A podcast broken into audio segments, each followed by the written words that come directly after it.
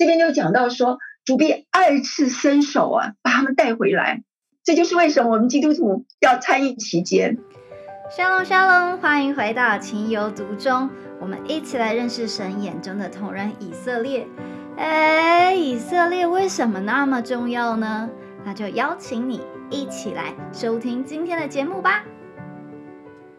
Hello，大家好，我现在在台北。今天呢，好荣幸又再度邀请到了亚拿国际侍奉的孝芬姐来到我的节目当中。孝芬姐好，你好，很高兴。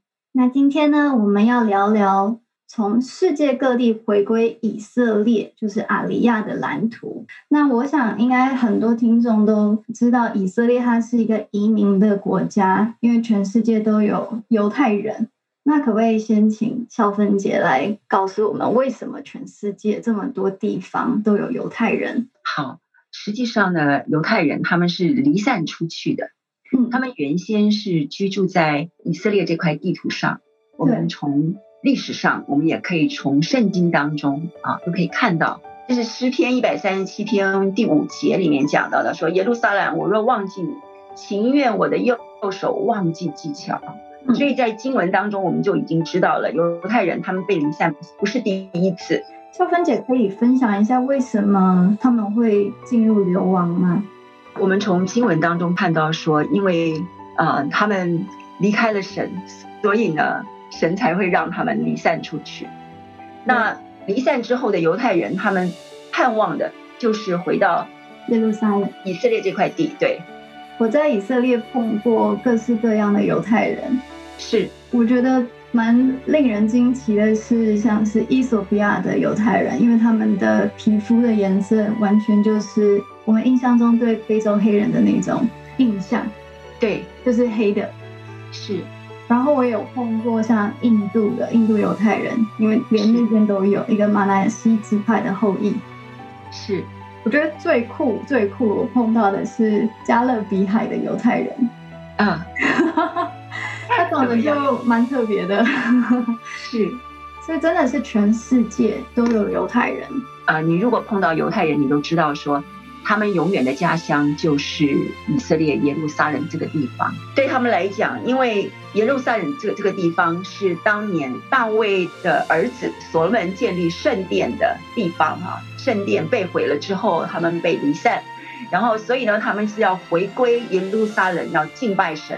所以这就是，呃，我们会听到说，阿利亚，阿利亚就是上行耶路撒冷来敬拜神。然后，当犹太人当中，他们说，他们如果是移出去啊，其实我们知道啊，移回以色列犹太的犹太人，并不是全部都能够呃适应良好，然后留下来的。其实还有一些人是适应不好，又移出去的。移出去的呢，就就就是所谓的下行哈。那就是耶利大，耶利大，耶利大就是呃，就是 descend。所以当你移出去，离开耶路撒冷，你离开以色列，对他们来讲，那你离开就好像离开了这个敬拜神的这个中心一样，就是下行。那要怎样子才能够帮助他们适应以色列呢？通常我们呃知道的赞助，通常都是帮助犹太人的机票钱，但是。我们那个时候就是神在二零一五年的时候就催促我发起一个叫天使专案，我不只是帮助他们有机票费用回去，同时还要帮助他们一年的安定的费用，包括学语言，包括适应生活，这里面也包括他们找工作这样子，所以这个花费很高。但是当时就是神的一个感动，我们就开始发起这个所谓的天使护卫的专案。嗯。然后到，所以那个压力很大，对。他们是真的有这个需要吗？就是完全没有钱回归以色列吗？好，有两部分哈，一部分是以色列这个国家有没有钱帮助他的百姓回归啊？第二个是他个人，对，个人的情况。那个人情况都因人而异，从不同地方都不一样。但是以色列这个这个国家基金会里面，他们是呃很有钱，可是他们也是很没有钱。我曾经分享过，就是因为他们要帮助这个国家做当年度或者是当时最重要的一些案子。假设这个国家如果要进入战争紧急状态的话，那这个所有的经费可能就要往那个方向去。但是这个国家基金会呢，它主要就是要帮助全球的犹太人，尽量他们能够回来。在这个过程里面呢，每一个人的花费，他并没有分别说你比较有钱，所以我就不赞助你。不是，他为了要吸引人回来哈，因为他以色列就是他最大的资源不是在地图上，而是在人人的资源。但是这个国家还有一点就是，他也不是说我只要那个高知识分子、很棒的科学家或者是很怎么样的人回来，其他人我就不要。不是，他都接受。可是在这个过程里面，他需要很多的花费。每一个人回来都是从零开始，因为他必须要适应生活，要学语言。我们知道，我们如果学语言，我们就知道说，当你学一个新的语言，你就好像一个小 baby 一样，你重新开始，嗯，对？那你到一个新的地图上，你要找工作，你不知道，那你如果是一个家庭呢，怎么办呢？要怎么样养活这一家呢？对不对？这些，所以这个国家他就给了这些新移民有一个 incentive，就说我帮助你回归，我帮你付你的飞。机票钱，然后你回来，你的一年的这个适应费用，啊，我们都帮你出，这样子，所以他就可以吸引他的人回来，不论是从平安的国家回来，或者是从战乱的国家回来，他们都是这样子。但是呢，他还是有一些例外的情况。我的意思说，譬如说啊，伊索皮亚回来的。他花在一个伊索皮亚回归移民的身上的钱远超过其他人，为什么？因为一般回来的大概就是有的是三个月、六个月适应生活。那伊索皮亚的甚至会到两年、三年，嗯，那这个费用全部都是国家来出，都是这个国家基金会要付，所以这个费用就很高，就是所有的生活费。对，对，所以这就是一个很难得，就是说一个国家它是它是这样子来照顾他的百姓子民回归的子民，这是很难得的啊。嗯，其实也是一种投资，因为它最大的资产是人。对，嗯，对，而且它是不分阶级的哈，它是这样子，甚至说。最需要的，他会给那个最需要的小弟兄更多这样子。嗯，多了三三哎，不止三倍，因为本来是六个月，不止是两三年的话，有的是三个月，有的六个月，嗯，然后到一年，然后他们是三年，最长到三年，我所知道的。所以他们需要比较长的时间，是因为他们比较难适应社会，还是说他们需要培养专业能力？还是他们学语言比较慢，为什么他们需要比较长的时间？我要说是前面两者，因为他们在伊索皮亚的生活跟现在的文明世界差太远了。我曾经第一次接触到伊索皮亚回归的人的时候呢，我看到的真的让我很很讶异啊！他们连那个塑胶袋啊怎么打开，然后那个呃他们会把洗衣粉当成吃的东西倒到汤里面去煮哦，所以你会知道。他们不知道怎么样使用抽水马桶，不知道怎么样使用马桶。嗯，就说他们的文明、他们的生活的情况跟文明世界差距太远了。嗯，所以他们要适应这个生活，还要学习。对，再加上他们的，呃，他们是父系的社会，所以他们回来之后，呃，孩子的适应比较快，然后这个呃，妇女的适应比较快，这个爸爸的适应比较慢。反而造成了这整个国家、整个家庭的次序不一样，嗯，所以这都是为什么伊索皮亚的新移民他们要适应的生活会比其他国家回来的人要长的原因之一。之前有提到说，有些人他们就离开以色列就回归失败的意思，是比较属于伊索比亚这种，还是是法国啊？是伊索比亚基本上他们回来，其实他们是不会再回去的。他们都会比较喜欢以色列，他们都会回来这边。嗯，对对对对，然后会会再回去的，基本上都是欧美的国家的人。他们不适应的原因是因为找不到好工作吗？找不到好工作，或者是这边的生活，其实我们去过以色列，我们就知道，其实在以色列物价高。嗯，喝一杯可乐要在一百块台币。对呀，好可怕。然后以色列就这么多，就那么大，对不对？嗯。然后工作也不好找，好。对，每年这么多新移民回来，他们都要去找工作的。你除非制造很多工作的机会啊，才有办法，对不对？这些在在都是都是问题，所以回归之后都要面临很大的挑战。那在这个当中，就有一些人适应不良，他就回到他原先的国家去了。那我们的就我们的天使，我给我们的天使的责任就是说，你不只是护卫一个人。回来哈，你不只是帮他出机票钱，帮他出一年的费用，你还要为他祷告，让他能够在这个地方能够适应好，哈，就好像你你为你的孩子你就是希望你的孩子好嘛，对，那你就会倾心竭力的，甚至你会给他们的会比给自己的还要多，这样子哈。所以这是我那时候呼召，二零一五年的时候呼吁天使专，然后我们二零一七年就神很恩待我们，让我们可以帮助一整架飞机两百多位法国犹太人回归。所以那一年的时候，呃，神给给我们一个很大的一个恩典，让我那个时候也带领六个幼儿园的合唱团一起去以色列欢迎。这个一整架的法国回归的犹太人，然后跟他们唱雅歌，是希伯来文，太厉害了。我要说六桂玉幼儿园的合唱团，他们真的很棒，因为他们在前一年的时候，我就带他们，那时候是跟我们中华民国驻以色列代表处合作，我们就安排了他们二零一六年跟二零一七年的一些巡回的演唱。那呃，在一六年的那个巡回演唱的时候，他们就学了这个希伯来文的雅歌，然后就在二零一七年就派上了用场。我们就在欢迎法国的回归的犹太人的时候，对他们唱雅歌，对他们唱神的爱，就是很神千百年的爱哈，就是等候他们回来这样子。我们就是在他们当中做一个见证，也就是从一个东方遥远的海岛。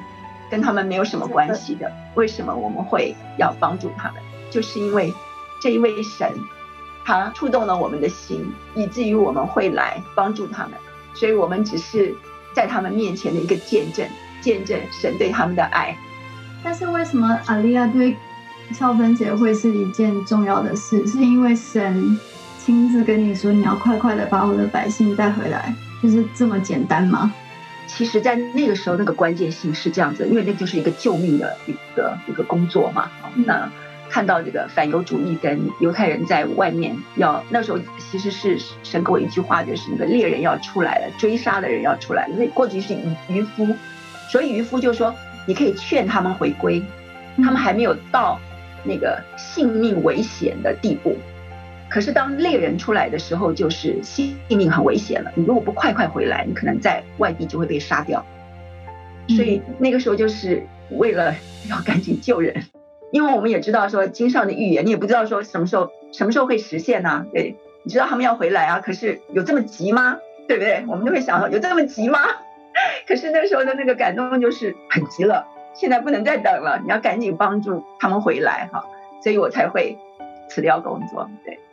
那后来，呃，啊，我们在那那那一年，二零一四年的时候，法国呃遭遇了好多次的恐怖攻击，嗯，然后同时在二零一三年，一三年那个时候是乌克兰，乌克兰，然后同时在这这段时间都一直以以色列一直在把那个伊索比亚的犹太人要带回来，所以那个时候好几部分的运作就是南边的要回来，然后呢。呃，东边的乌克兰的，因为内战，所以那边的犹太人也要回来，再加上西边的法国的恐攻事件，所以都在那几年发生。我来念一下经文好了，就是以赛亚书四十三章五到六节：不要害怕，因我与你同在，我必领你的后裔从东方来，又从西方招聚你。我要对北方说交出来，对南方说不要拘留。将我的粽子从远方带来，将我的众女从地极领回。啊，就是刚才校芬姐讲的，一下乌克兰，一下又伊索比亚，就是各个地方犹太人。啊，那样那是，所以神他先从北方，然后呢，他就南方、东方、西方，他都这样子带回来。对，那呃，因为你讲到这个经文的时候，我要跟大家分享的一段经文是以赛亚书十一章第十节里面。讲到说到那日，耶西的根立作万民的大旗，外邦人必寻求他，他安息之所大有荣耀。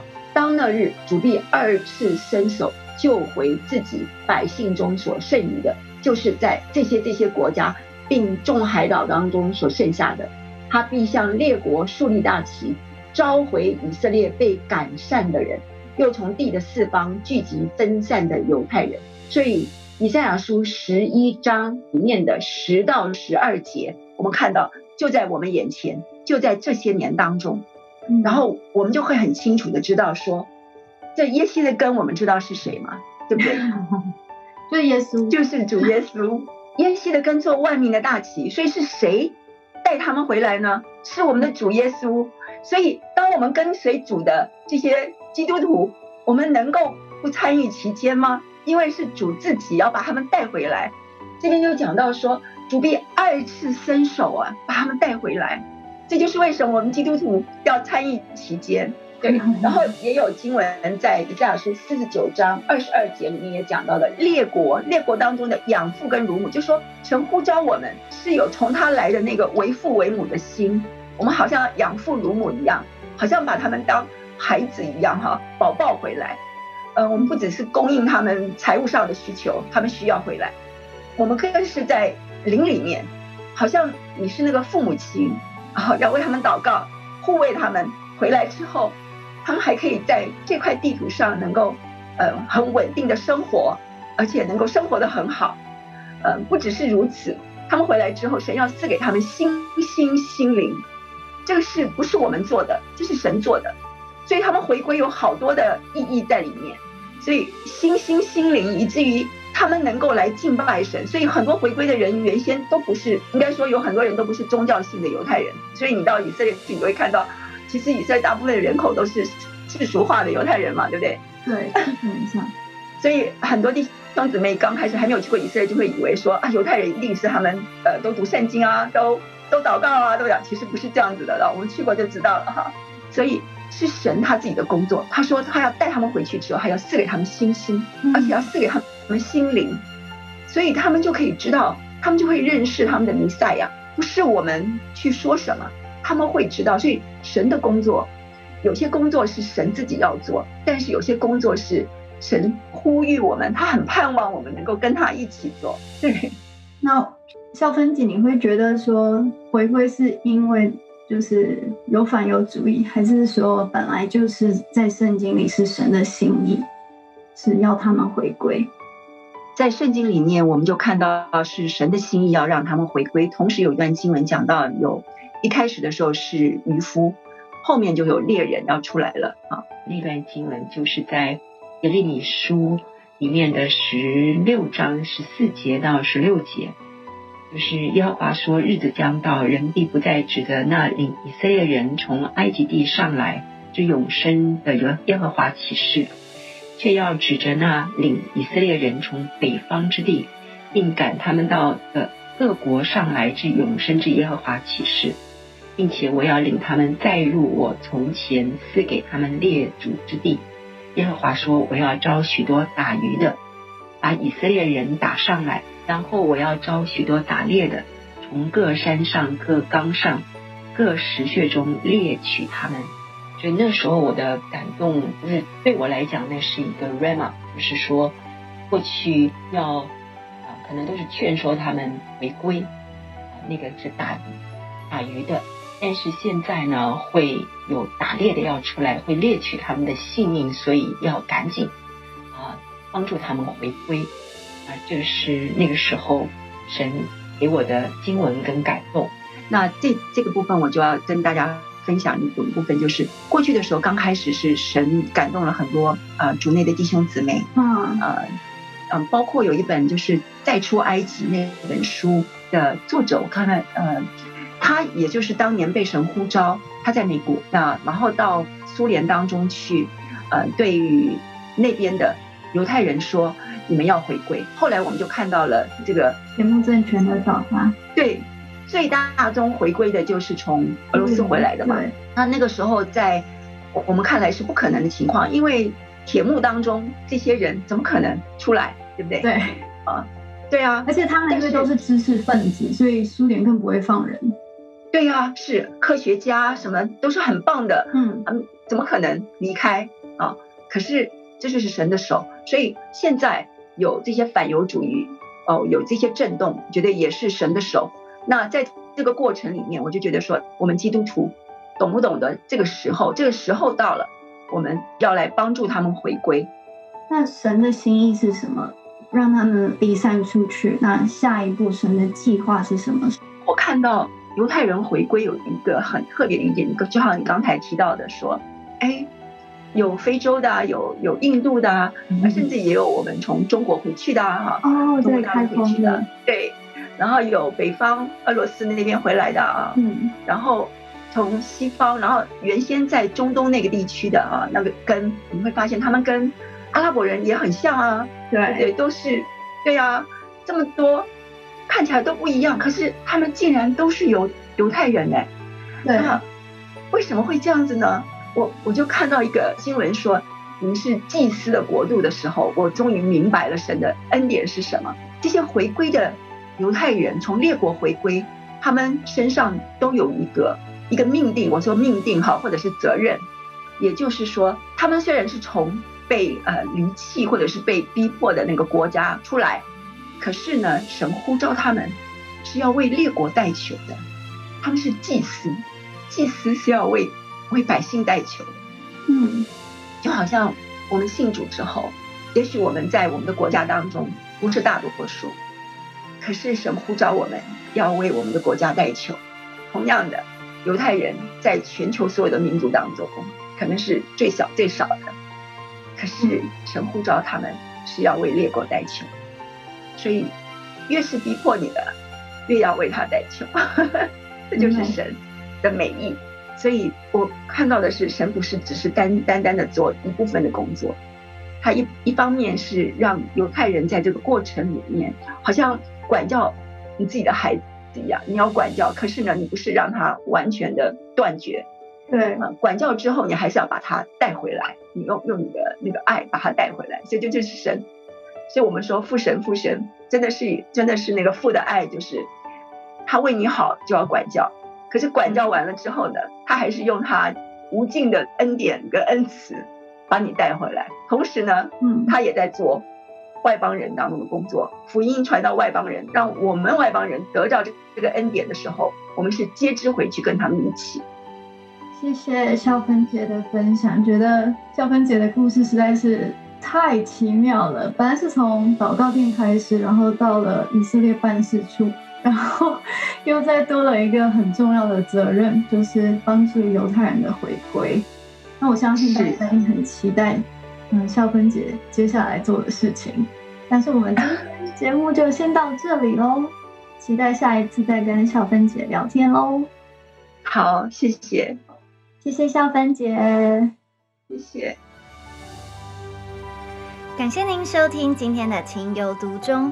本节目由鸽子眼与以色列美角共同制作播出，期盼我们能够认识守约施慈爱的神对以色列无法放手的深刻感情，也从中更加的体会这份因为爱所设立给全人类的宝贵救赎计划。也邀请您继续收听接下来更多的精彩内容哟，沙龙。